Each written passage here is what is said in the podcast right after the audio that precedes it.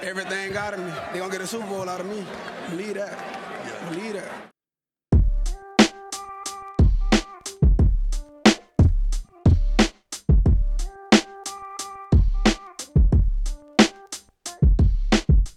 Willkommen zu Talk Like a Raven, dem Podcast rund um die Baltimore Ravens.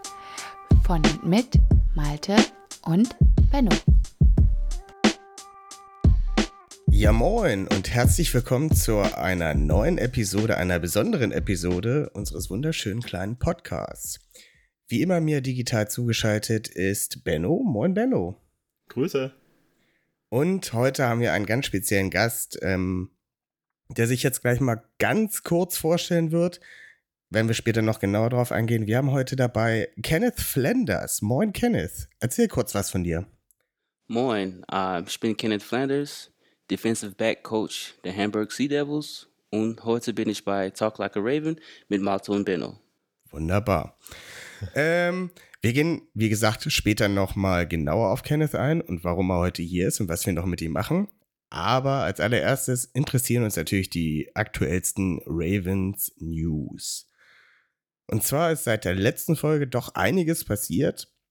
Wir haben unseren äh, Running Back Gus Edwards mit einem wunderschönen neuen Vertrag ausgestattet. Eine zwei Jahre Erweiterung zu seinem äh, Second Round Tender. Das heißt, er ist jetzt für die nächsten drei Jahre an uns gebunden.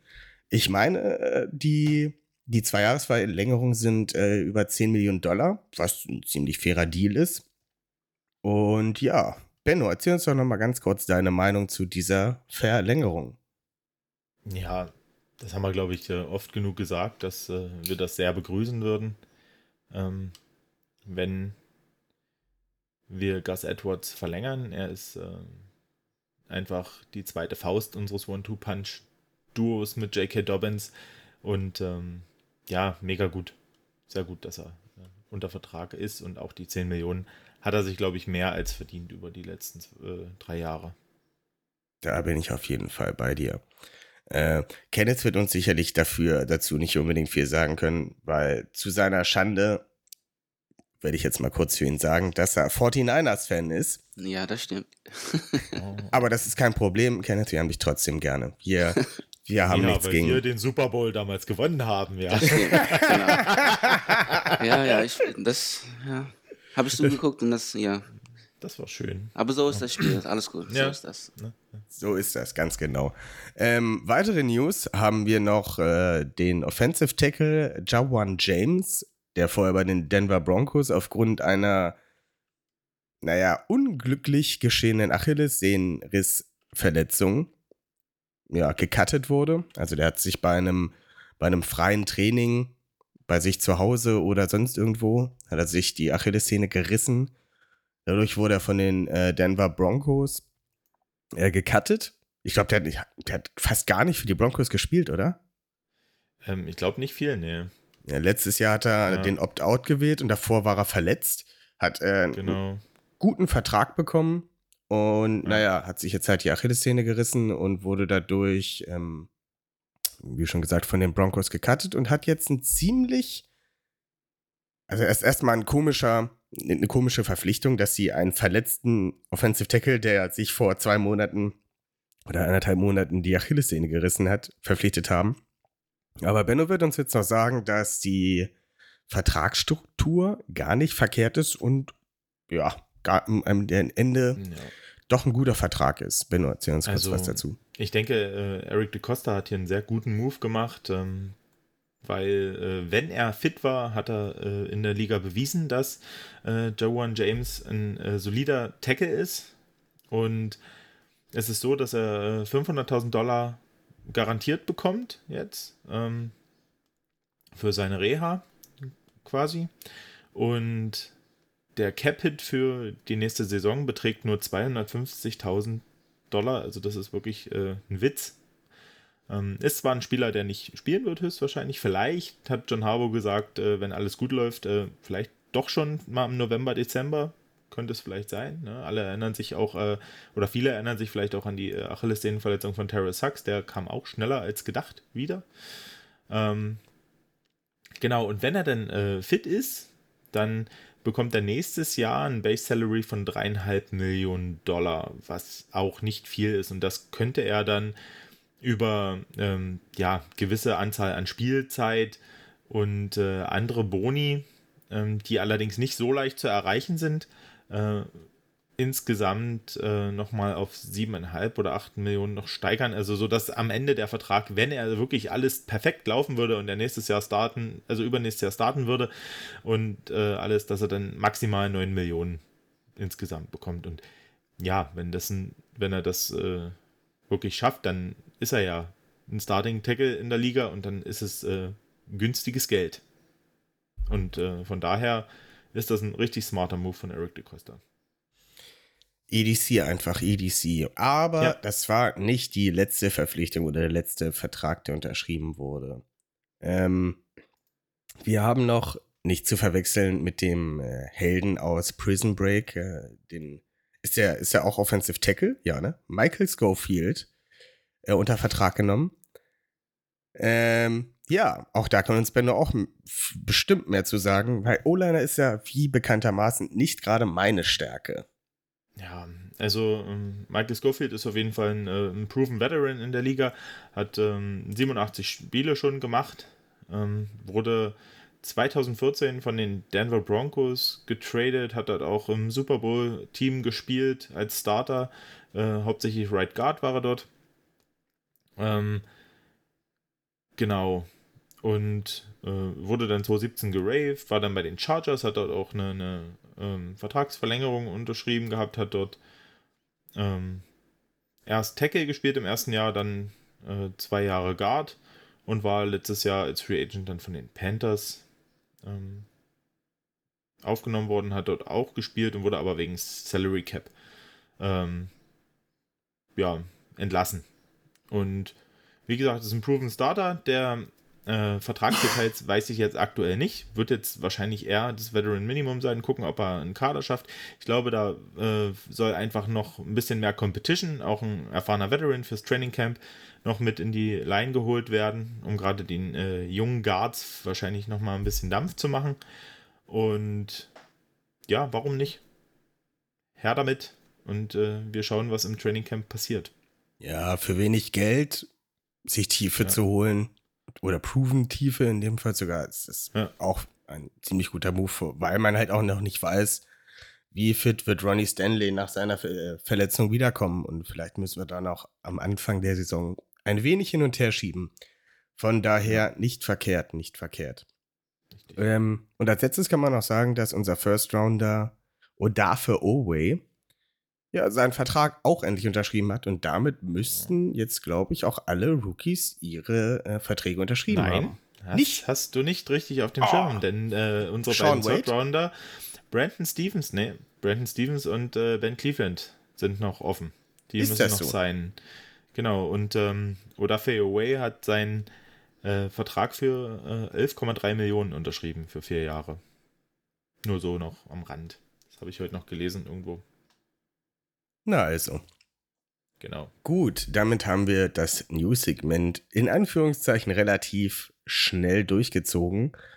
Ähm, der eine wird sich bestimmt gefragt haben, warum ist denn jetzt der Defensive Backs Coach der Sea Devils bei denen? Wir haben uns gedacht, wir machen aufgrund der langen Offseason mal eine kleine Off-Topic-Folge. Und da ich noch aus früheren Tagen äh, noch den guten Kenneth kannte oder noch kenne, ähm, dachte ich mir, frage ich den mal. Und da die Elf jetzt so gut wie kurz vor dem Start ist, nächste Woche geht's los, ähm, machen wir eine kleine Folge und sprechen ein bisschen über die ELF oder wie gesagt kurz Elf, ähm, um halt den Leuten vielleicht da auch noch mal ein bisschen was näher zu bringen, denen so ein bisschen Einblicke in diese ganze Struktur der Sache zu bringen ähm, ja, deswegen haben wir heute als Gast Kenneth Flanders dabei. Ähm, ja, Kenneth, erzähl uns noch ein bisschen mehr von deiner Person. Was zeichnet dich denn dafür aus, dass du ähm, jetzt der Defensive Backs Coach der Sea Devils bist. Bitte.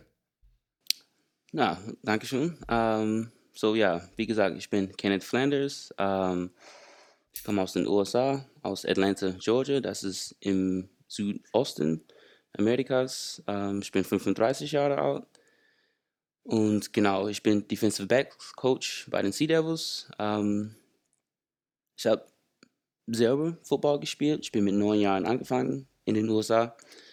Dann natürlich in der Schule gespielt. Dann hatte ich den Glück, College Football zu spielen. Dann äh, nach meiner College-Zeit hatte ich die Möglichkeit, nach Deutschland zu kommen, so nach Europa zu kommen. Und dann habe ich mich für Deutschland entschieden. Dann, so bin Was, ich nach Deutschland gekommen. Kenneth? Ja. Was man vielleicht noch interessant wäre, bei welchem College hast du denn gespielt? Ähm, ich habe ähm, bei Holy Cross gespielt. Das ist in, im Norden, Nordosten äh, von den USA, in Massachusetts. Und die Stadt heißt Worcester, Massachusetts. So, und Holy Cross ist ein Division 1 Doppel-A Universität und äh, ich glaube heutzutage heißt das Football Bowl Sub Championship Series oder sowas, weiß ich nicht genau, aber ich kenne das nur als Division 1 Doppel-A. Ähm, genau, und ich habe dort gespielt, vier Jahre gespielt. Dort habe ich Strong Safety gespielt. In der Defense natürlich. Und genau, nach meiner Zeit an der Uni wollte ich natürlich weiterspielen. Ich war nicht, ich war nicht bereit, einfach ins Büro zu gehen und ganz normal zu arbeiten. Ich wollte ein bisschen weiterspielen, äh, da ich noch jung war. Und ähm, habe ich natürlich erstmal in den USA versucht, hat nicht geklappt. Und dann hatte ich die Möglichkeit, nach Europa zu kommen. Und genau, ich wollte diese Chance ausnutzen, nach Europa zu kommen, Europa zu selber zu erfahren und ähm, auch dabei ein bisschen Football zu spielen. Und so bin ich nach Deutschland gekommen. Und das war 2009. Und mein, in meinem ersten Jahr habe ich in Kiel gespielt, bei den Baltic Hurricanes, das war 2009. Und da in diesem Jahr hatten wir eine gute Saison. Haben in, im German Bowl gespielt, aber leider gegen Berlin Adler verloren. Aber ja, so ist das Spiel. Genau wie die 49ers gegen die Ravens verloren haben. Aber so ist das Spiel.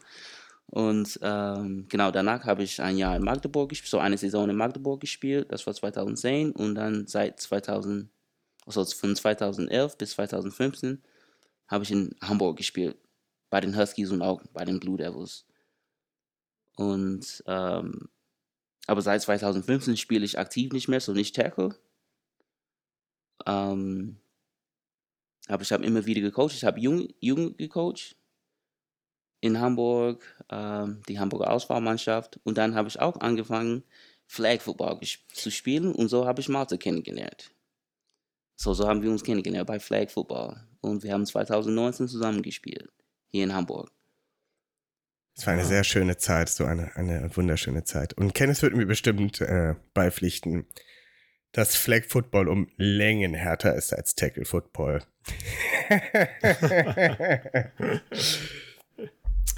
ja, das war vielleicht, vielleicht, vielleicht äh, aber, die, die, aber die Einstellung ist gleich. Man trainiert hart, man, man, äh, man nimmt das Spiel. Natürlich sollte das Spiel äh, Spaß machen, aber man nimmt das natürlich ernst.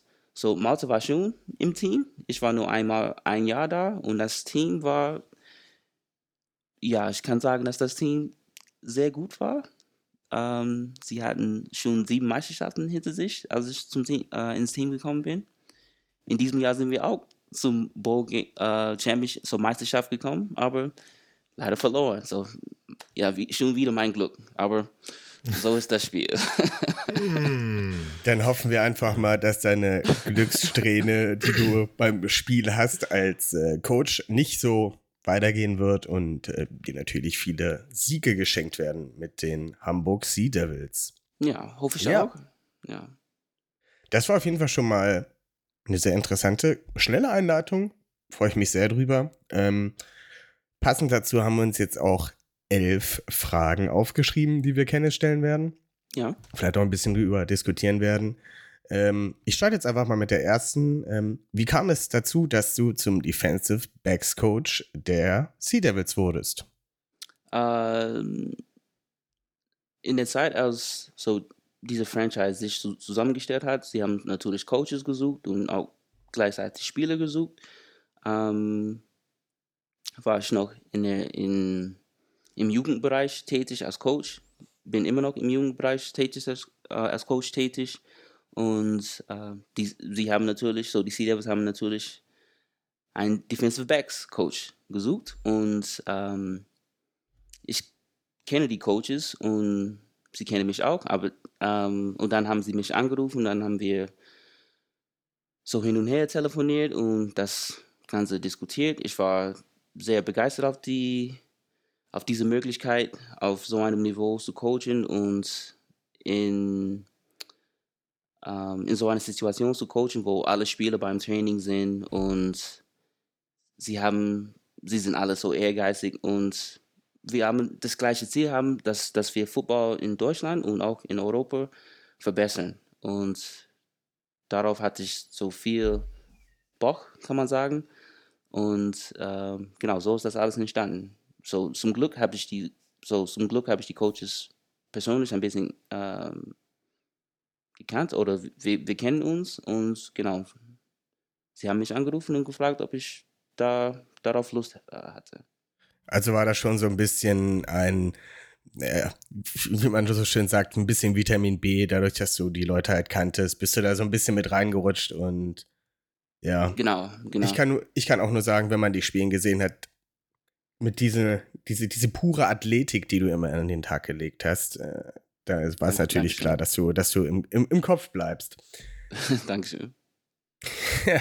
ja, Benno, hast du noch eine Frage dazu?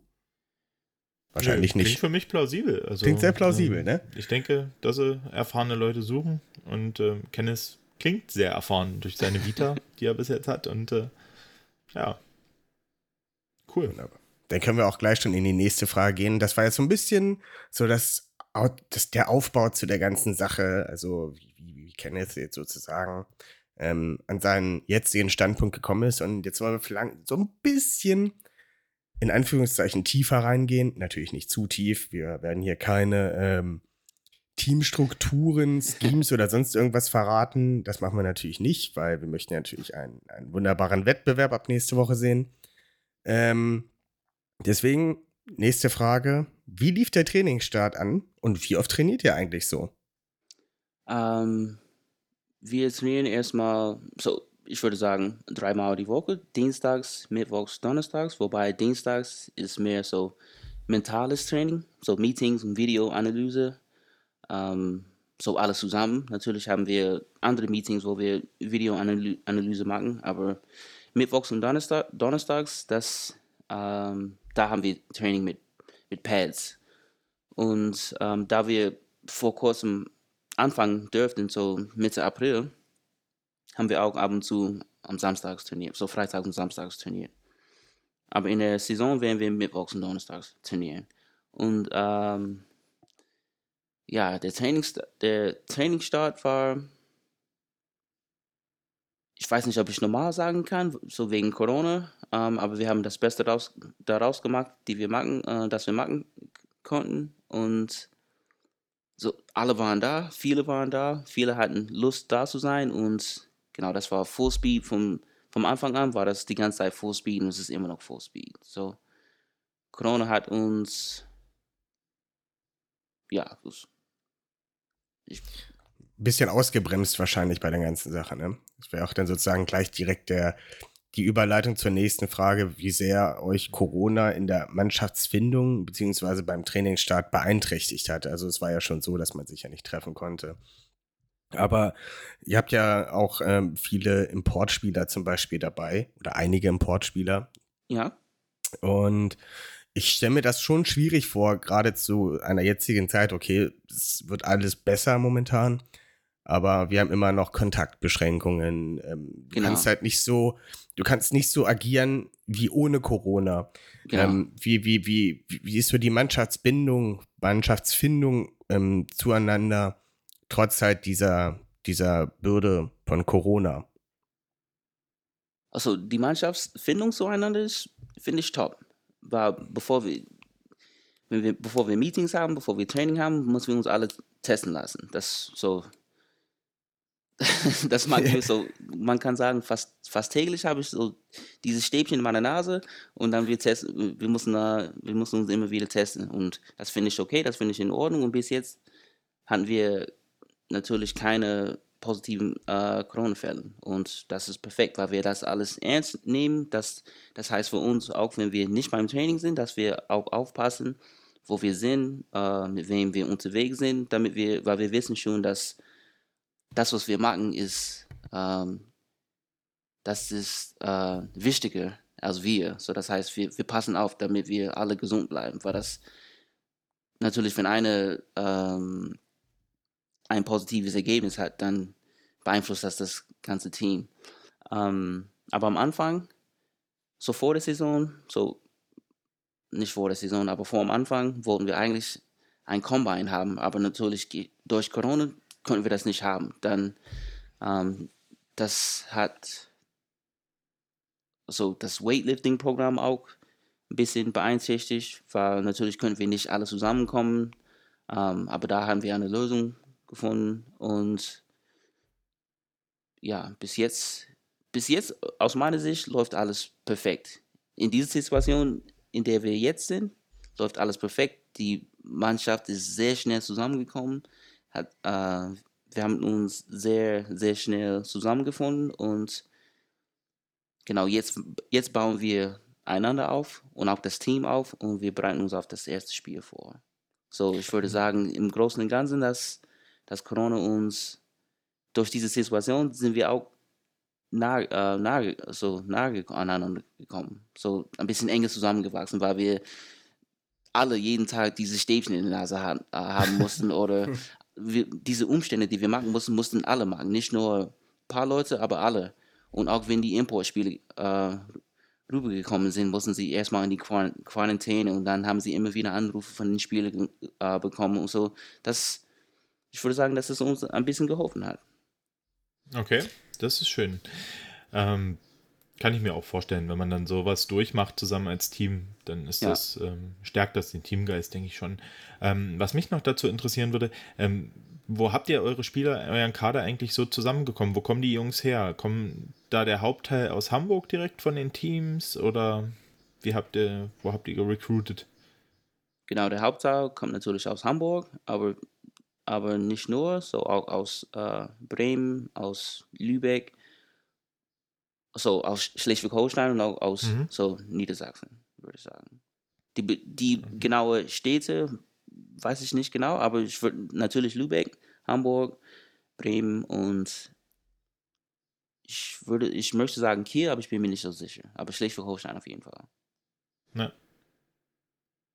Und wie kam es dazu? Habt ihr denn einfach äh, noch sozusagen ja, habt ihr, wurden da Interviews, also ich weiß nicht, ob du das von deinem Standpunkt aus sagen kannst, äh, aber wurden da Interviews geführt oder war das dann halt so, ja, ich, ich, ich kenne noch einen Spieler aus äh, Lübeck damals, mit dem genau. ich mal genau. zusammen gespielt habe. Ich, ich frage genau. den mal, ob er Lust hat, bei uns zu spielen.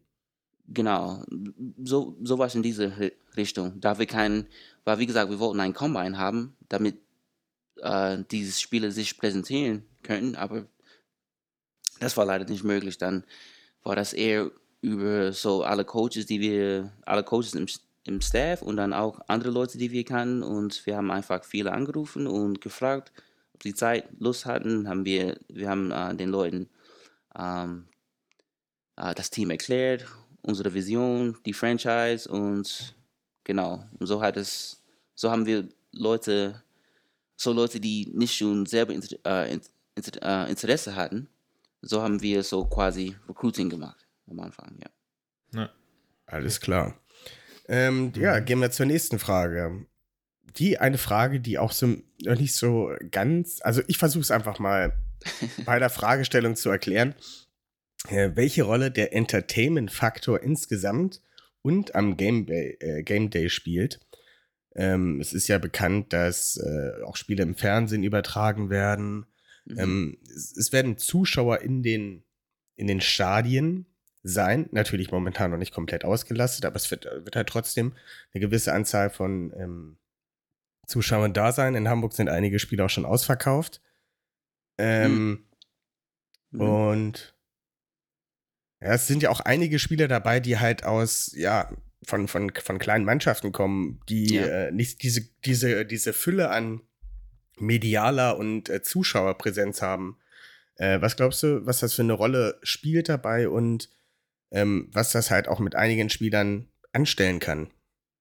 Ähm, aus meiner Sicht und aus meinen, aus meinen Erfahrungen, ich würde sagen, dass die Spieler, die so eine Bühne noch nicht kennen, sie werden es erst merken, wenn sie sich selber im Fernseher gesehen haben. So, wenn sie spielen und Kameras dabei sind, ich weiß nicht, ob sie das, ähm, ich weiß nicht, ob sie so real, realisieren werden, dass, dass das jetzt live im Fernseher ist. Ich glaube erst nach dem Spiel, wenn sie zum Beispiel die Highlights sehen oder andere Leute äh, sie ansprechen, dann werden sie erst merken, okay, das ist, das ist jetzt real, was, ist, was wir eben gemacht haben. Ähm, aber ich glaube, die, so, ähm, der Entertainment-Faktor ist natürlich wichtig im Sinne von, wir wollen nicht nur äh, die Franchise oder nicht nur ähm, uns präsentieren, aber wir wollen auch den Norden präsentieren und auch gut präsentieren. So, wir, so nicht nur durch Entertainment, sondern dass wir vernünftig spielen, dass wir dis diszipliniert spielen, dass wir so mit den Fans äh, ähm, interagieren und dass das dass wir, ähm, dass es so eine Familie, Atmos dass wir eine Fami äh, familiäre Atmosphäre aufbauen, damit Familien kommen können, damit Kinder da sein können, damit man zum Spiel kommen kann, Spaß haben kann und auch ähm, ein sehr gutes Fußballspiel sehen können. So, Ja. genau, in dem Sinne finde ich natürlich, dass die Entertainment-Faktor gut ist, damit wir, wie gesagt, äh, den Norden gut präsentieren und genau. Ja, ich ähm, ähm, muss ganz ehrlich sagen, ich habe ähm, am Anfang stand ich dieser ELF sehr skeptisch gegenüber, Mhm. weil das wirkte am Anfang alles so wie aus dem Boden gestampft, weißt du, also so ganz schnell aufgebaut, so, ah, wir haben jetzt da ein Team, da ein Team, da ein Team und wir wollen jetzt schon im, im Juni starten und jetzt sind überall die Teams. Ähm, ich habe dann ein bisschen ähm, mich mehr informiert, habe auch ähm, von unseren Kollegen von der Footballerei den Podcast ähm, verfolgt. Die hatten ja auch ähm, diverse General Manager und äh, letzte Woche auch den Commissioner, also Patrick Osuma, äh, eingeladen ähm, zum Podcast und ähm, worauf wollte ich jetzt hinaus? Genau. Und äh, ich denke halt jetzt über diese ganzen Informationen, die ich gehört habe, dass für diese erste Saison gerade dieser Entertainment-Faktor und auch dieses, diese Präsentation, auch gerade im Fernsehen, ja, die ja sehr professionell sein soll und sehr NFL-orientiert sein soll, ja, dass auch so zum Beispiel die äh, Line of Scrimmage und die First Down-Linie mit eingeblendet sind und Live-Stats mit ähm, direkt äh, eingeblendet werden und so. Mhm. Ich glaube, dass das vielleicht in dieser ersten Saison fast noch wichtiger ist, dass das alles stimmt, Mhm. um die Menschen dazu zu bewegen, das Produkt zu gucken. Ja, also um das attraktiv zu machen für die Leute, Ja. weil ich glaube, das ist das Problem, was die GFL ja schon seit Jahren hat. Das ist so eine, ein Einheitsbrei, ja, die, die machen immer jedes Jahr das Gleiche. Jedes Team nimmt sein eigenes Spiel selber auf und kommentiert es und dann wird es irgendwie zusammengefügt zu GFL TV. Ja, die Qualität ist unheimlich schlecht, oft ähm, von den Bildern, alle auch teilweise verwackelt und so. Und ich glaube, dass das aktuell nur in der ersten Saison, ne, weil ihr konntet, hattet nicht keine ganze Vorbereitung, keine ganze Offseason, ne, das ist alles ein bisschen zusammengepresst gewesen. Und ich glaube einfach, dass das aktuell wichtiger ist. Siehst du das auch so? Ähm, ich, ich, ja, ich kann das nachvollziehen, äh, was du meinst, dass so das mit den Li so daran habe ich eigentlich nicht gedacht, aber wenn du das sagst, das ja, weil natürlich sieht das äh, professioneller aus. Ähm, natürlich, wenn du die Line so äh, wenn du NFL am Wochenende guckst, dann hast du, dann siehst du das, dann sieht man das alles. So diese Linien, die Stats, die Kommentare, so äh, die Ja. Spiele direkt im Fernsehen, so und vielleicht sagen sie etwas oder sie sagen, auf welche Uni sie gespielt haben und so weiter. Ja. Und ähm, jetzt, wo du das sagst, dann ja, kann ich mir sehr gut vorstellen, dass man das ein bisschen ernster nehmen wird, wenn, wenn das so präsentiert wird. So, ich, ich würde sagen, ja, ich, ich kann das, ich kann verstehen, was, was du meinst. Ich Ja. kann das verstehen. Sehe ich genauso. Also auch gerade, es, am Ende ist es wie in der NFL, es soll, denke ich mal, äh, ein Geschäft werden, mit dem man halt auch Geld generieren muss, die einzelnen Teams, um Spieler zu äh, bezahlen, zu verpflichten. Ähm, ja, eine Franchise halt wird. Und wenn man das am Ende nicht attraktiv gestaltet, dann bleiben die Zuschauer aus und dann ist dieses Projekt halt auch eventuell relativ schnell wieder vorbei. Aber es, also ich, ich bin auch bei Benno, ich war am Anfang auch skeptisch und je mehr ich mich jetzt mit der ganzen ELF ähm, befasse, umso, ich weiß nicht, ob ich optimistisch sagen würde, aber es, es, es wirkt, es ist So schnell, wenig, weniger skeptisch dann. ja, weniger skeptisch. Also, es wirkt zwar immer noch alles sehr schnell, aber da auch viel äh, Verantwortung auf den einzelnen Teams liegt und ähm, wie man auch beim, wie, wie schon bei der Footballerei, ähm, bei einigen Teams da echt viel hintersteckt und auch viel gemacht wird, Mhm. Ähm, Ja. sehe ich dem Ganzen doch momentan etwas äh, positiver entgegen. Und ich bin echt gespannt und ich werde mir auf jeden Fall auch die Spiele angucken. Ähm, ja, also ich, ich, ich gehe tatsächlich, je mehr ich mich mit befasse, umso positiver bin ich darauf gestimmt halt, wie das Mhm. sich Ja. am Ende entwickeln wird. Das geht mir auch, das geht mir auch so. Und ähm, man hat ja jetzt erfahren, zum Beispiel ähm, bei Leipzig, die haben ja jetzt, glaube ich, erst vor zwei Wochen ihren General Manager bekommen und so. Und da war das ja alles noch kurzfristiger. Kenneth, siehst du euch da im Vorteil für die Saison, dass ihr schon relativ lange euch vorbereiten konntet im Vergleich jetzt zu anderen Teams? Ja, also ich sage jetzt mal gerade Berlin und äh, Leipzig, da stand ja vieles erst später. Ihr in Hamburg habt ja schon relativ früh angefangen, euch als Team zu finden, äh, auch für den organisatorischen Positionen aus. Ne, was ich jetzt so gehört habe, äh, die Berliner hatten ja Glück, dass bei eurem Scrimmage, dass sie irgendwie äh, zwei, drei Tage vorher noch ihre Helme bekommen haben, damit sie Mhm. überhaupt äh, mit euch spielen konnten. Mhm. Ähm, ja, siehst du das als Vorteil, dass ihr ein bisschen mehr Anlaufzeit hattet als die anderen Teams? Ähm, dazu kann ich eigentlich nicht so viel sagen, ähm, weil wir, wir dürfen eigentlich alle ab dem 15. April trainieren und Mhm. davor haben wir nichts gemacht. Wir haben nur, das war nur, wir haben uns getroffen per Zoom, so wir hatten Zoom-Meetings, aber wir hatten, wir haben keine Plays installiert oder Mhm. sowas haben, das, so das alles haben wir nicht gemacht. Aber von der Ja. Struktur her, so von Management, weiß ich nicht genau, ob das seinen Vorteil Mhm. bringt. Ich würde, ich würde sagen, dass wir keine Nachteile davon haben, aber ich, weiß nicht. ich, würde, nicht, ich würde nicht Das- sagen, dass wir, Okay, äh, als, ob wir mehr Vorteile als die Ja. anderen haben. Das ist war- diplomatisch. Genau, weil auch wenn, ich meine, Ja. wenn sie, auch wenn sie kein, ähm, kein GM, selber kein GM hatten, man weiß nicht genau, wer das, wer da alles gemacht hat, der nicht Ja. GM war, aber das gleiche gemacht hat, was der Ja. GM macht.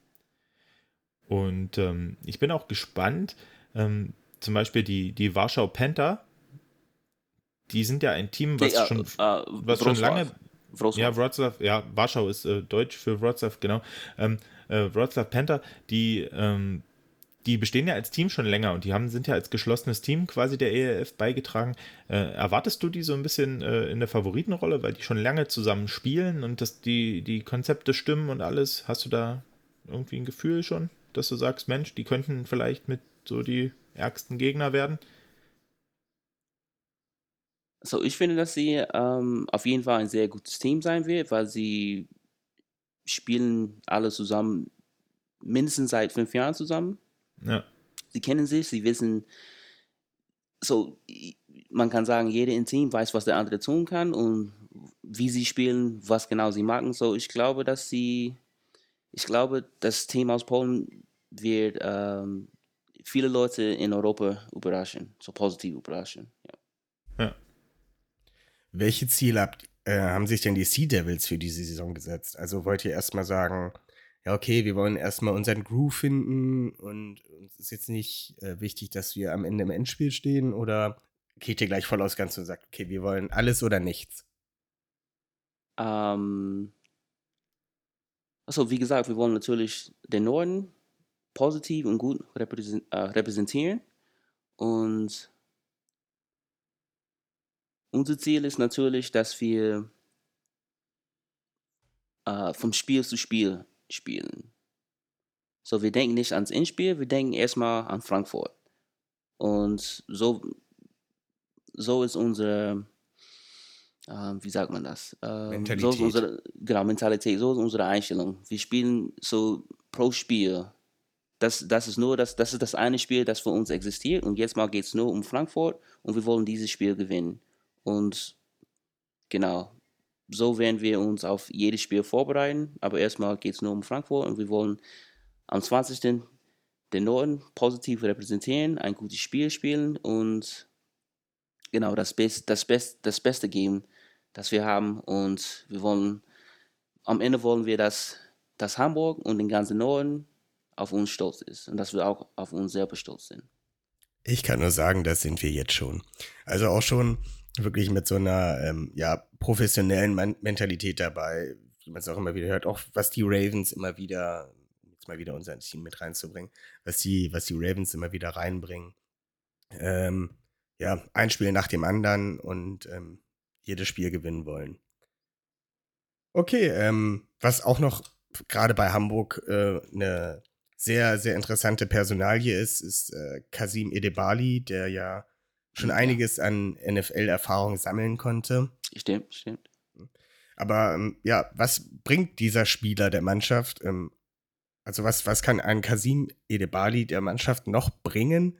Also, oder was bringt er noch in die Mannschaft, außer seine Erfahrung in der NFL? Ist es halt, kam er, kam er ins Team und war direkt sozusagen der Leader, weil er halt diese Erfahrung hat, professionell Football gespielt hat, damit Geld verdient hat, viel Geld verdient hat. Ähm, Mhm. Ja, wie ist so sein Standpunkt im, im Team? Mhm. Also, ja, auf jeden Fall ist er ein Leader im Team, aber nicht nur wegen seiner Erfahrung, aber auch wegen seiner Energie, wegen, wegen seiner Verbindung äh, zum Team, weil er ist auch in Hamburg aufgewachsen. Er hat in Hamburg Football gelernt und gespielt.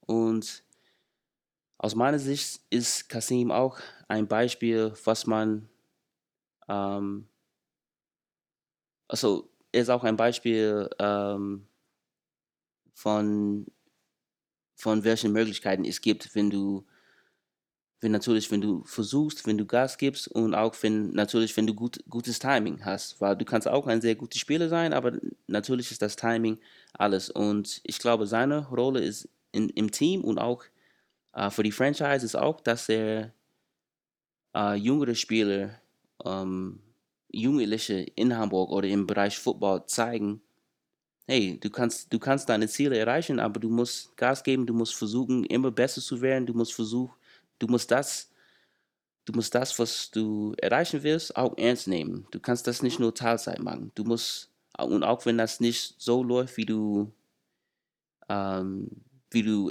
wie du dir das erwartet hast, musst du trotzdem Gas geben und versuchen, das zu schaffen, was du schaffen möchtest. Und ich finde seine Rolle im Team natürlich sehr wichtig und ist nicht nur, nicht nur wegen seiner NFL-Erfahrung, aber natürlich spielt das eine wichtige Rolle. Aber ich finde auch, dass, weil er aus Hamburg kommt und auch andere Leute aus Hamburg und auch aus dem Norden mit seiner, mit seinen Erfahrungen zeigen kann, dass du kannst das auch schaffen.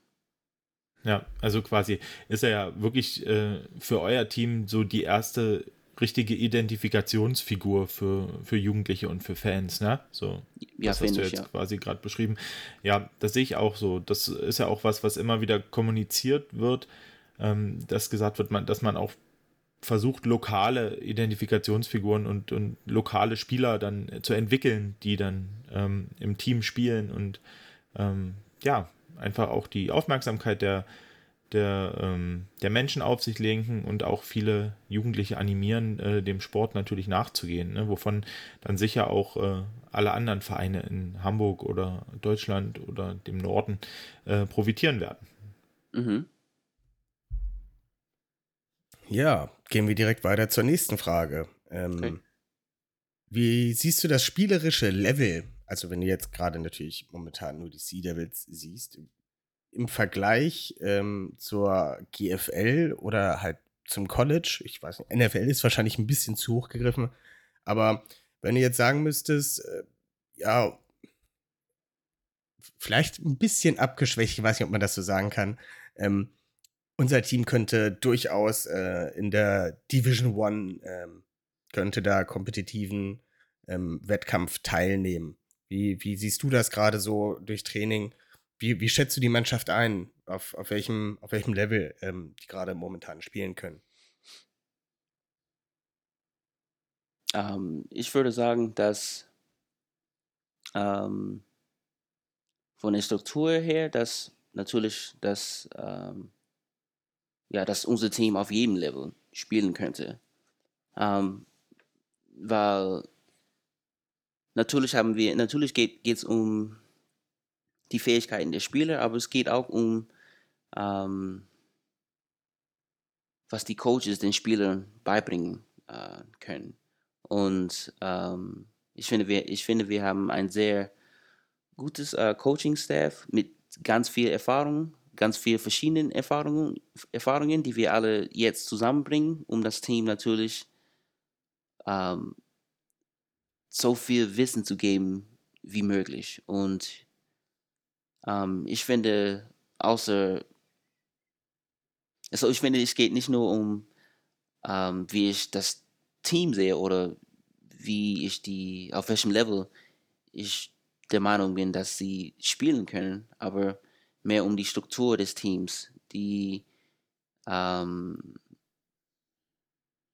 die Captains, die Erfahrung, dass die, die Erfahrung, ähm, also das Level an Erfahrung, die die Captains haben, um das Team zu leiten. Oder dass alle unsere Spieler auf, so, äh, auf verschiedenen Niveaus gespielt haben. Zum Beispiel, es gibt manche, die College gespielt haben, manche, manche die nur GFL gespielt haben, manche, die nicht GFL gespielt haben. Aber wenn wir alle zusammenkommen und wenn wir alle beim Training sind, dann sieht das natürlich als ein komplettes, ähm, natürlich aus meiner Sicht, gutes Team aus. Wir sind alle Athletik. Ähm, wir haben ganz viel ähm, Ehrgeiz und wir lernen das Spiel. Wir, wir zeigen, was wir, wir zeigen immer beim Training, was wir können und ähm, ich glaube im Großen und Ganzen, ich würde sagen, dass wir auf jedem Level spielen können. Und ich würde, ich würde keinen Vergleich mit, mit einem anderen Liga machen. Weil ich finde, dass wir könnten auf jedem, auf jedem Level spielen, auf jedem Niveau. Das schreit ja quasi nach einem Freundschaftsspiel gegen Alabama. ja, okay, aber ich, äh, ich verstehe, ich, ich, ich verstehe die Aussage auf jeden Fall, wie du das meinst. Ähm, ähm, wie siehst du denn die Spieler? Also, es soll ja, es ist ja auch mit, wird ja auch mit gesagt, dass die ELF auch für junge Spieler oder generell Spieler ähm, ein Sprungbrett, ein mögliches Sprungbrett für ähm, eventuell College Football oder halt auch die NFL gilt. Wenn du dir so eure Spieler im, im, im Kader, an, Kader anguckst, die jetzt nicht unbedingt ähm, ja, Importspieler sind, äh, glaubst du, siehst du da einige Spieler, von, von denen man halt nicht denken würde, also die, die das Zeug hätten, naja, auch in Amerika halt zu spielen in der NFL oder sogar im College. Also siehst du das, du musst natürlich keine Namen nennen oder sowas, aber, aber siehst du bei Spielern dieses Potenzial, wirklich auf dem aller, allerhöchsten Level spielen zu können? Oder denkst du, wir sind noch auf einem, auf einem guten Weg dahin, aber es fehlt noch ein bisschen was? Nee, ja, auf, auf, auf, auf jeden Fall sehe ich solche Spiele beim Training. Jeden Tag. Und auch wenn, natürlich auch wenn ich Video, wenn ich Video gucke. Und ähm, natürlich ist das manchmal so, dass sie, dass sie selber nicht wissen, wie gut sie sind. Ob sie selber nicht wissen, ähm, eigentlich, was sie nicht, was sie noch nicht wissen. Und wie gesagt, mit unserem Coaching-Staff haben wir jetzt die Möglichkeit, diesen Spieler das beizubringen, äh, was ihnen vielleicht fehlen, zum Beispiel. Ähm, um, unsere, um unsere Spieler auf das nächste Level, Level zu bringen. Um, ähm, aber das, so ohne Zweifel gibt es Spieler im Team, die College oder höher spielen können. Ohne Zweifel. Wenn du das jetzt so im Vergleich mal zu, zu deiner Football-Karriere siehst, ist ja schon äh, ein, zwei Jahre her. Ähm, du hast ja, wie, wie du sagst, äh, am Holy Cross College gespielt, Division One, höchste Liga im, im College Football. Ähm, was, also im Vergleich zu dir, als du damals nach deinen vier Jahren College, was du da gelernt hast, was du wusstest, was du konntest, im Vergleich zu den Spielern hier in Deutschland, wie siehst du das irgendwie, dass ihr da auf einem Level seid oder musst du sagen, okay, ich habe im College noch, das habe ich noch zusätzlich gelernt, das konnte ich noch, das wusste ich noch, dies habe ich noch. Ähm, ja, den Vergleich dazu. Also, wie siehst du den, den, ja, also nicht den athletischen, sondern den, den Wissensstand der Spieler, den, also im, im Vergleich zu dir, den du damals hattest? Genau, so ich würde sagen, dass an manchen Stellen äh, fehlen verschiedene äh, Kleinigkeiten. Ähm, das stimmt. Und aber deswegen sind wir Coaches da, um diese Lücken zu füllen. Zu, äh, zu füllen.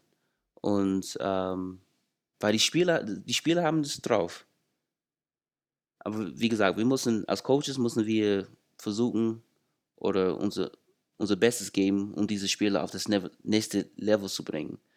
Ähm, weil athletisch gesehen können sie, können sie da, können sie College Football spielen, auf jeden Fall. Daran zweifle ich null. Aber an manchen Stellen, bei manchen Spielen, ist es immer unterschiedlich. Es kommt darauf an, wie lange man Football gespielt hat, wo oder wie man Football gelernt hat. Es, es, ähm, dass es an manchen äh, Stellen verschiedene Kleinigkeiten fehlen. Aber das sind immer nur Kleinigkeiten, die man schnell, so nicht unbedingt schnell, aber die, die man lernen kann, wenn man weiß, äh, was man lernen muss oder wenn man erst realisiert, dass man das eigentlich nicht weiß. So, das mhm. ist, ähm, ähm, genau, als Coach muss man das, muss man das natürlich ähm, sehen und natürlich darauf eingehen. Was, was fehlt bei diesem Spieler, was fehlt bei diesem Spieler. Und das ist immer unterschiedlich. Ja. Das stimmt auch. Ich finde ähm, auch aus eigener Erfahrung, also ich spiele jetzt auch schon seit äh, 18 Jahren Football in Deutschland. Ja. Und wenn ich so an meine Jugendzeit zurückdenke, so 2003, 2004, wo ich angefangen habe, Football zu spielen, war das alles noch recht einfach. So auch vom, von den Spielzügen her, von, mhm. den, von den Basics her.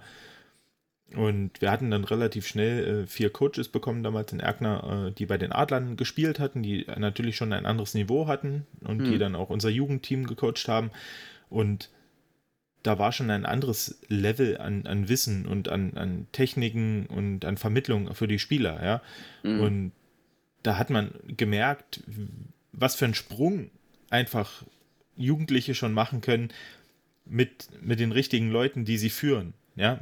Das, genau. Da hast du recht, das ist wirklich das, was am, wo es am Ende drauf ankommt, ja. Ähm, klar braucht man die Grundlagen, die athletischen Grundlagen als Spieler, aber das Coaching ist so unheimlich wichtig und das hat sich in Deutschland auch in den unteren Ligen so professionalisiert. Auch jetzt bei uns in Radebeul, wir arbeiten mittlerweile seit, glaube ich, sechs, sieben Jahren ähm, auch äh, mit Huddle, mit diesem Coaching-Programm, mhm. wo man seine Spiele äh, analysieren kann, mhm. wo Coaches Anmerkungen machen können, reinmalen können in die Videos. Und ja, und auch die Coaches an sich sind so viel so viel besser geworden durch viele ähm, Coaching-Conventions und, und Weiterbildung. Genau. Und ähm, ich finde, dass wirklich der Football in Deutschland da in den letzten 10, 15 Jahren einen unheimlichen Sprung gemacht hat. Natürlich ist das nicht zu vergleichen mit den USA, wo man mit 7, 8, 9 Jahren anfängt und dann wirklich ja auch von, sage ich jetzt mal, wirklich Cracks gecoacht wird oft, ne, die selber gespielt haben, die wirklich tief in der Materie sind. Aber ich muss wirklich sagen, dass rein vom Coaching-Standpunkt auch in den unteren Ligen da hier ein richtig großer Sprung gemacht wurde in Deutschland. Und das freut mich eigentlich. Genau, und, und ich, ähm, ich finde, dass mit der ELF, dass, ähm, dass natürlich am Ende dass das Ziel ist, dass, dass man auch so bessere Coaches rüber, rüberbringt und auch das Spiel in Europa erweitert durch ähm, dadurch, dass wir ähm, den Spielen diese, diese andere Fähig Fähigkeiten oder dieses anderes Wissen beibringen. Ja, ja, das sehe ich auch so.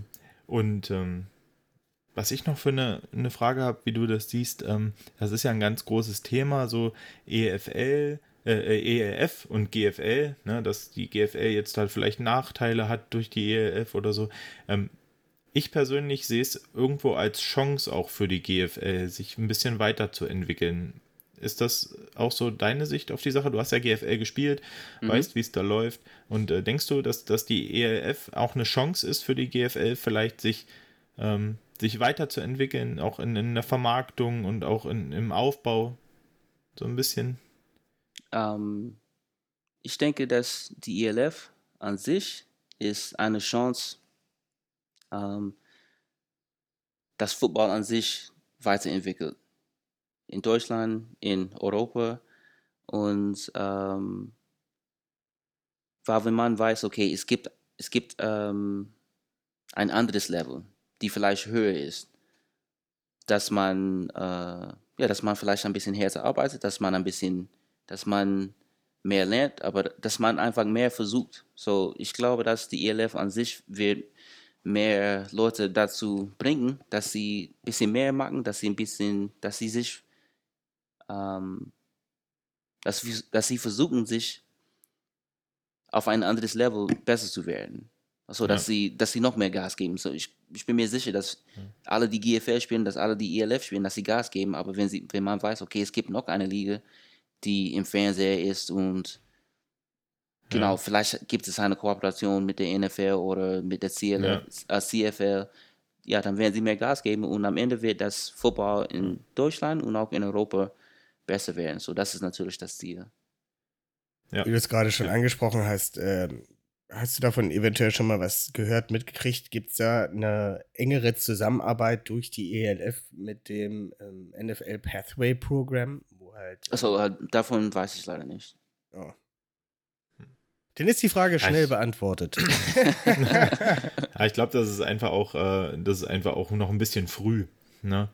Also auch für, für die Liga jetzt, für die, für die ELF, die muss ich auch erstmal jetzt, äh, denke ich, in dem ersten Jahr und im zweiten Jahr erstmal anfangen, ein bisschen zu etablieren.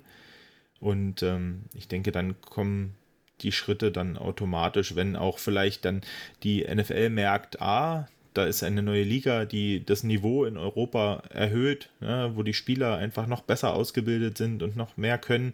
Ähm, und dann wird es auch irgendwann für die NFL attraktiv, wahrscheinlich dort Kooperationen einzugehen. Mhm. Wahrscheinlich. Ähm, ja. ja. wir kommen schon langsam, langsam zu den letzten beiden Fragen. Ähm, was erwartest du persönlich von diesem Format der ELF? Also wie gehst du da, ja, mit deinen, mit deinen persönlichen Meinungen, wie, was möchtest du selber daraus ziehen, äh, aus diesem, ja, dieser Erfahrung ELF? Äh, von diesem Format? Ähm, so, ich erwarte ein, eine Saison mit sehr viel Konkurrenz, äh, so sehr competitive, möchte ich sagen eigentlich. Eine sehr kompetitive, äh, Saison und das dass, dass die Spiele und auch die ZuschauerInnen auch ähm, guten Football, Football sehen können, so angucken, ähm, so anschauen können. Und natürlich durch dieses Format ist das für mich ganz wichtig, natürlich, dass, ähm, weil ihr habt Football in Europa gespielt und manchmal gibt es Mangel beim Training. Ich sage das mal so. Dass manchmal sind, sind alle nicht da. Dann sagen wir das so. Ja. Ähm, und das ist für mich natürlich ganz wichtig, dass mit, mit diesem Format, dass alle beim Training sind und diese, diese so eingebaute Ausreden, die ich sie so nenne, die sind jetzt nicht mehr da. So man ist da, man ist nicht nur wegen Ver Verpflichtung so durch die Franchise, aber durch eigentlich durch das Team, durch die andere, äh, durch die anderen Spieler im Team. Hey, du musst, du musst da sein. Es ist nicht so, dass wir vier, vier Spiele haben hintereinander und dann einen Monat Pause im Juli.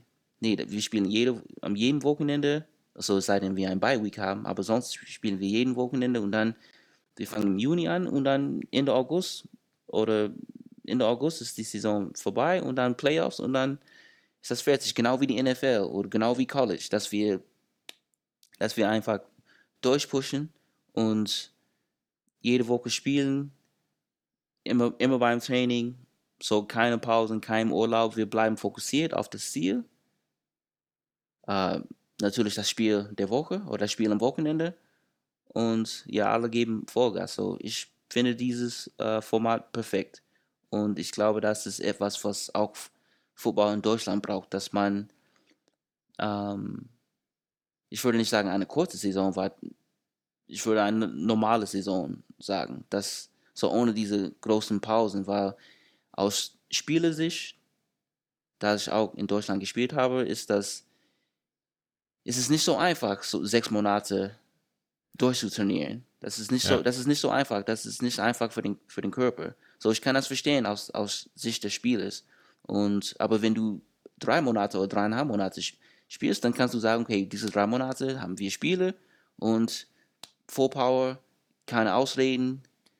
Ich, ich, ich ziehe einfach durch.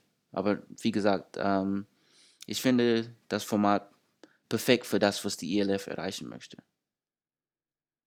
Und was Ja. möchtest du mit diesem Format? Also, was ist dein Ziel dafür? Möchtest du dich. Äh, du bist Was, jetzt was, was Defensive- sind meine Ziele? Ja, genau. Was erwartest du da für dich selber von äh, äh, ELF? Hast du zum Beispiel äh, das Ziel, vom Defensive Back Coach zum DC, zum Head Coach zu werden? Oder hast du eventuell sogar dadurch den Traum für dich halt äh, im Coaching? Ich denke mal, da du jetzt Coach bist, wirst du nicht mehr, nicht mehr zurück als äh, Spieler aufs Feld zurückkehren. Ja. Ähm, eventuell ja auch den, den Sprung über, einen- über einen großen Teich zu machen und was weiß ich, in der CFL zu coachen oder am College, an einer, an einer Highschool oder vielleicht sogar in der NFL. Was, was sind so deine Ziele dafür? Ja, ich muss sagen, dass mein, mein Ziel erstmal ist, ähm, ja, einfach mein Wissen mit, mit dem Team, so mit, mit, mein, mit meinem Unit zu teilen. Ähm, dass ich die Weiterentwicklung meiner meine DBs ähm, sehen kann oder dass ich dabei bin, als sie sich am ersten Tag diesen Fehler gemacht haben und dann vielleicht am 10. Tag oder am 20. Tag, dass sie mir sagen, oh, das mag ich nicht mehr, dass sie das selber merken, dass sie selber, dass sie das selber sehen, wenn sie Video gucken. Mein Ziel ist, dass, ähm, dass ich von Tag zu Tag mich verbessere, verbessere durch das Lernen von anderen Coaches, von den anderen Coaches um mich herum, weil ich, ich weiß nicht alles und das weiß ich nicht und das wird nie so sein, dass ich alles weiß. Aber ich, ich habe den Glück, dass ich in diesem Coaching-Staff bin ähm, und ich kann, ich kann viele Sachen von allen lernen. Und alles, was ich gelernt habe, alles, was ich lernen werde, mein Ziel ist, das an, ähm, an meine Jugendlichen, die ich coache, weiterzugeben und auch an die C-Devils weiterzugeben. So die C-Devils DBs, wen auch immer ähm, ich als DBs habe. Das ist mein Ziel. Und mit diesem Format ist das natürlich einfacher, wenn alle beim Training sind. Dann kann man besser planen, dann kann ich mehr, mehr strukturierte Übungen ähm, planen und durchführen. Und genau. Deswegen ist dieses Format für mich so wichtig. Das war, wie gesagt, ich habe das schon ein paar Mal gesagt und dann könnt, ich, könnt ihr euch schon vorstellen, dass es mir wichtig ist, dass alle beim Training sind. So. Training ist alles, das sage ich mir auch immer. Ich gehe auch immer zu jedem Training. Ja, natürlich. weil, weil das, das hat man schon immer wieder von Coaches gehört und like, ja, okay, hast du gesagt, aber wie du trainierst, ist auch wie du spielst. Das ist so, das ist Mus Muscle Memory. Wenn du das nicht übst, dann in einer schwierigen oder stressigen Situation wirst du das nicht so machen, wie du vielleicht denkst, dass du das machen sollst oder wie der Coach, ähm, wie der Coach das will, dass du das so machst. Du wirst in einer, in einer stressigen Situation wird dein Körper natürlich ähm, das machen, was er sich daran gewohnt hat. Und deswegen muss man diese Bewegungen, diese so eine Denkweise immer wieder üben, üben, damit das quasi wie, wie das Atmen ist. Da muss Ja. man nicht mehr denken. Da kommt der Coach, da kommt Ja. einfach der Coach bei Kenneth durch. Ja. Kann man nicht sagen. Äh, Benno, wenn du dazu nicht noch was sagen möchtest, würde ich in die letzte Frage Ja, mach einsteigen. ruhig. War, ist gut. Ja, die letzte ähm, Frage zum Thema ELF. Danach haben wir noch ein kleines Extra-Segment, äh, aber dazu gleich mehr. Äh, wo siehst du die Elf, ELF, ähm, die Sea Devils und dich selbst in fünf Jahren? Ähm, die ELF sehe ich natürlich als eine weiter als eine Liga auf einem höheren Niveau als jetzt, ähm, als die Liga jetzt ist. Und Ähm, natürlich auch mit mehr Teams in mehreren Ländern, wie sie, wie sie, ähm, wie sie sich, so wie sie gesagt haben, oder um, wie der Plan, ähm, wie im Plan steht. Und, und für mich, in fünf Jahren sehe ich, dass ich weiterhin meine Jugendarbeit ähm, mache, dass ich weiterhin, weil ich habe einen eigenen Verein in Hamburg, also Footballverein und ähm, da mag ich äh, Jugendarbeit. So, ich, wir coachen Jugendlichen, so Football, so Mädchen und Jungs und es geht nicht, aber in, in unserem Verein, der Verein heißt Hamburg United und im Verein geht es nicht nur um Football, es geht um, natürlich nutzen wir Football als ein Mittel, um die Jugendlichen zu erreichen, aber es geht mehr um, dass wir äh, die Jugendlichen zeigen, dass sie, ähm, egal welche Umstände es im Leben gibt, dass man immer wieder, so, dass man trotzdem sein Ziel erreichen kann. Es wird meistens nicht einfach sein. Ähm, es wird sehr oft sehr schwierig, sehr, sehr traurig, sehr schmerzhaft sein. Aber man kann trotzdem an seine, seine Ziele kommen. Und äh, so ich sehe, so in fünf Jahren, dass ich hoffe, dass ich weiterhin die Devils in irgendeiner Art unterstützen kann. Als Coach wäre natürlich perfekt. Und dass ich so weiterhin meinen Verein aufbaue und dass wir weitere Schritte nach vorne im Bereich Jugendarbeit ähm, gemacht haben und weiter, weiterhin machen. Dass wir, das, dass wir unser, unseren Verein mehr aufgebaut haben und dass wir auch mehr Jugendlichen durch Football erreichen können und ähm, ähm, und ihnen auch zeigen, dass ähm, das nicht nur durch Sport, aber sonst Kommunikation, durch, ähm, durch Inklusion kann man einfach ein besserer Mensch werden. So, das sind meine fünf Jahre Ziele oder meine Ziele für die nächsten fünf Jahre sehr, sehr löbliche Fünfjahresziele. Ja, ich wollte eigentlich auf äh, dein, dein eigenen Verein, dein IMU, dein Hamburg United, wollte ich äh, im, im Abschlusssegment nochmal genauer drauf gehen. Mhm. Aber dann machen wir das gleich weiter. Ja, erzähl uns noch ganz kurz was über, über Hamburg United. Also, du hast gerade ja schon ein bisschen, ange, äh, bisschen angekratzt, ähm, dass du dass dieser Verein für mehr als nur Football dasteht, sondern halt auch äh, Menschen, Spielern, Spielerinnen, mhm. ähm, ja, beim, beim Reifen im, im Leben auch unterstützen möchte und halt, äh, dass, äh, ja, dass du als Verein Hamburg United ja, dass, dass es nicht mit dem, wenn du vom Footballfeld runtergehst, dass es dann aufhört, sondern halt, dass sie auch mehr darüber macht. Ähm, ja, ich, ich, ich würde sagen, erzähl doch mal einfach wirklich die nächsten fünf Minuten, 20 Minuten, nein, das ist ein bisschen übertrieben. Also ja, erzähl dir noch mal alles zu dem, zu dem Verein von der Seele und ähm, ja, was es halt wirklich mit Hamburg United auf sich hat. Genau, so Hamburg United, wie gesagt, ist so ein Verein, so unser Verein hier in Hamburg. Ähm, ich bin Mitgründer und die Idee kam davon, dass wir, so als ich ähm, ich war ab und zu auch Auswahlmannschaft, Auswahlmannschaft Coach hier in Hamburg und ich habe natürlich viele Jugendliche kennengelernt und ähm, aber nach ein paar Jahren habe ich die Spiele nicht mehr gesehen. Sie haben nicht, in, sie haben nicht in den, in, äh, in den Herrenmannschaften gespielt. Sie waren irgendwie weg. Und als ich sie wieder, wieder gesehen habe, haben sie ein bisschen zugenommen, haben sie nicht mehr gespielt. Und dann habe ich immer wieder gefragt, wieso spielst du nicht mehr? Und es gab verschiedene Gründe.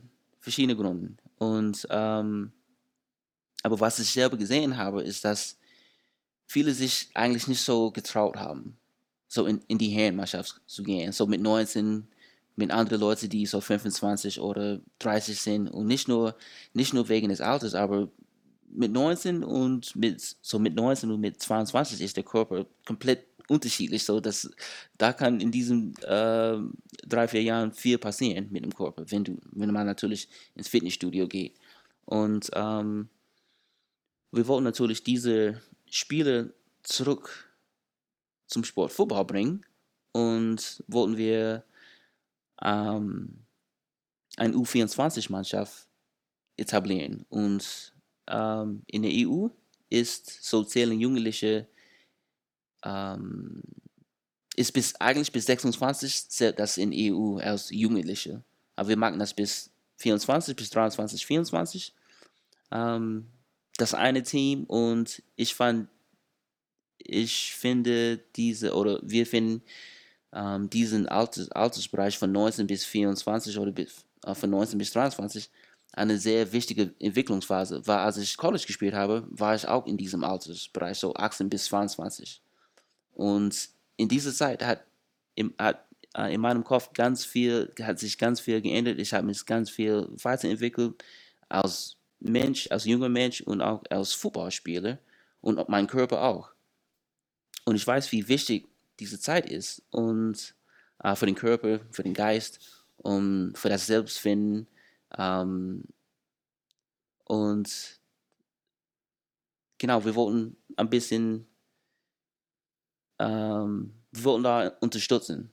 Wir wollen diese Spiele zusammenbringen, dass sie zusammen mit mit, äh, mit anderen Spielern im gleichen Alter spielen, mit gleichen Interessen, also nicht nur unbedingt mit gleichen Interessen, aber im gleichen Alter, damit sie sich kennenlernen können, damit sie Fußball lernen können und das, damit sie auch ähm, mit anderen, wie gesagt, mit anderen Leuten spielen können, die im, im gleichen Alter sind und damit der Unterschied nicht so gleich, äh, nicht so groß ist. Und, ähm, und am Ende wollen wir diese Spiele zurück zu den Teams in Hamburg geben. So, wir haben keine, wir sind in keine Ligen, es gibt keinen Ligabetrieb, weil wir wollen keine Konkurrenz für die anderen Teams in Hamburg machen. Wir wollen eigentlich die Spiele ausbilden und dann zurück an Hamburg geben, weil das, das Ziel auch am Ende sportlich gesehen ist, dass wir Football in Hamburg verbessern.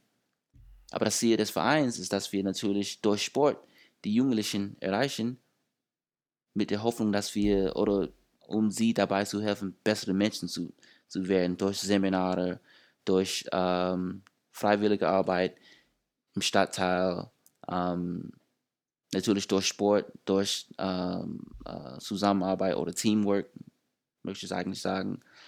Und, ähm,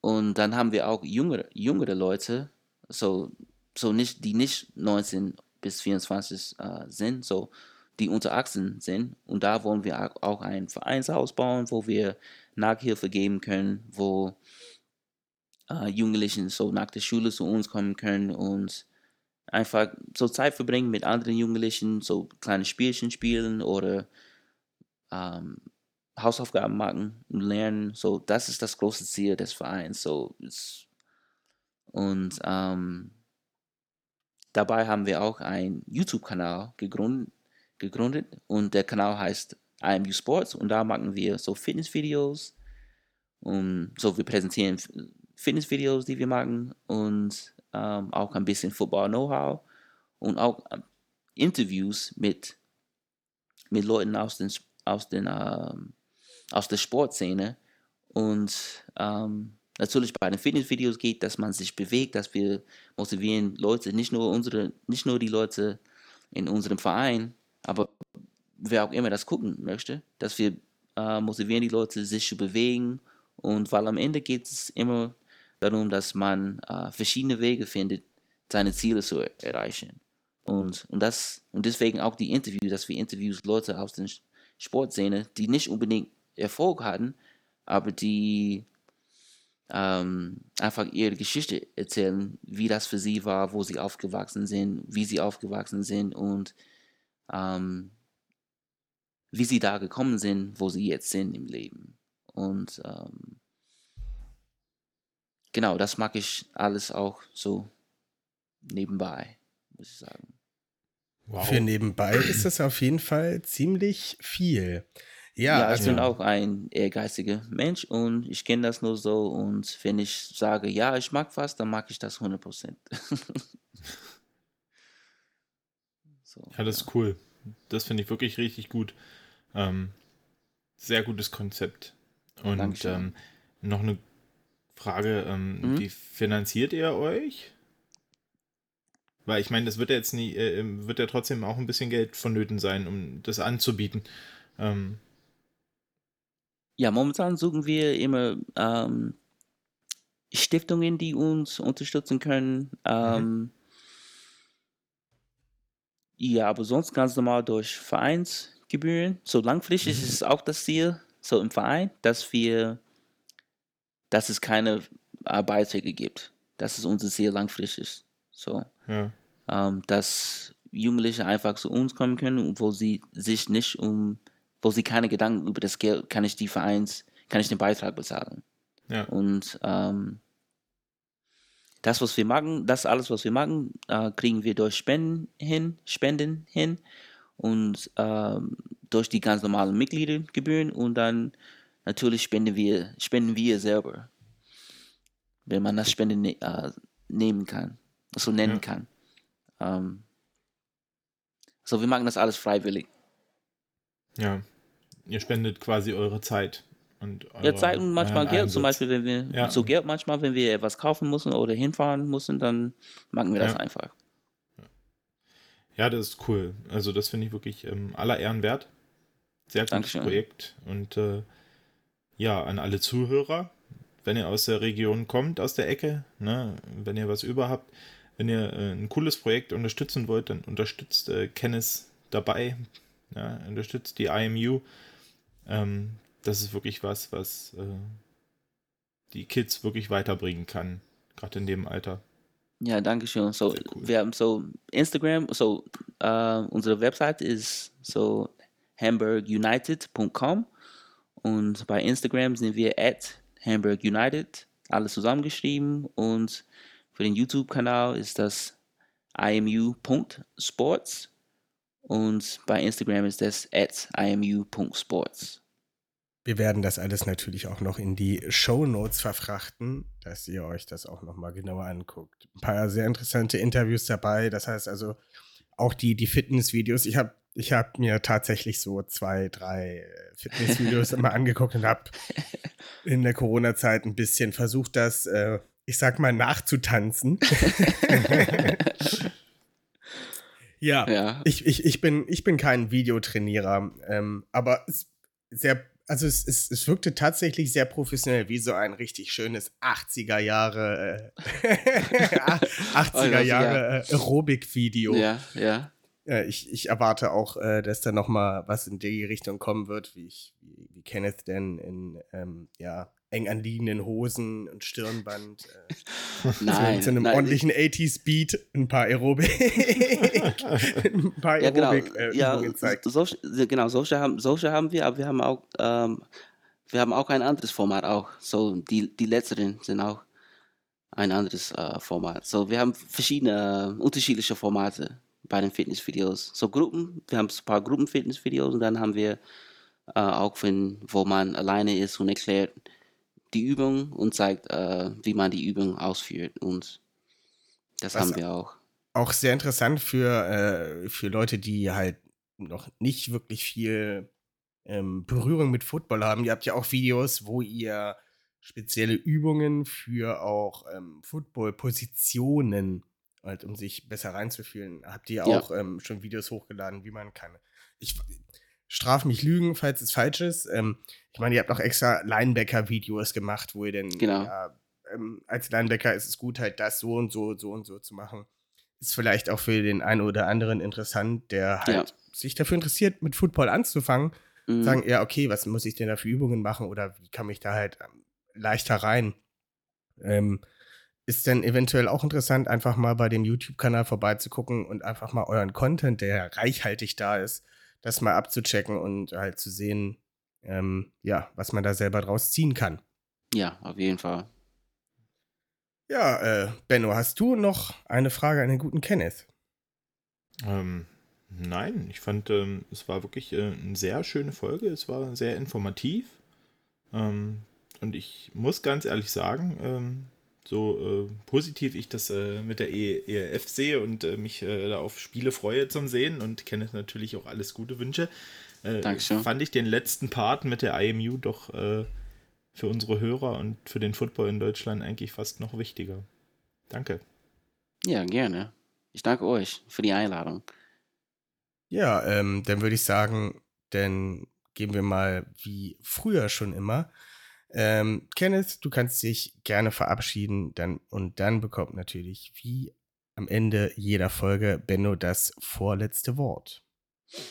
Dankeschön. Wie gesagt, äh, vielen, vielen Dank für die Einladung und ja, bis demnächst.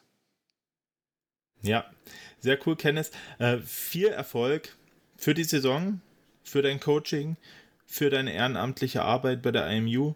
Ähm, wir werden das weiter verfolgen über Malte und ähm, ja, vielleicht äh, hören wir uns nach der ELF-Saison ja nochmal wieder in ja. unserem Podcast. Und von ja. daher, äh, Leute, checkt alles aus, ähm, informiert euch und ähm, ja, seid das nächste Mal wieder dabei, wenn es wieder heißt Talk Like a Raven. Tschüssi! Ja, und folgt uns natürlich auch noch auf allen möglichen Plattformen, sei es Twitter, Instagram, Facebook, Spotify und natürlich äh, Apple Podcast. Von daher wünsche ich euch noch eine schöne Woche und macht's gut. Tschüss.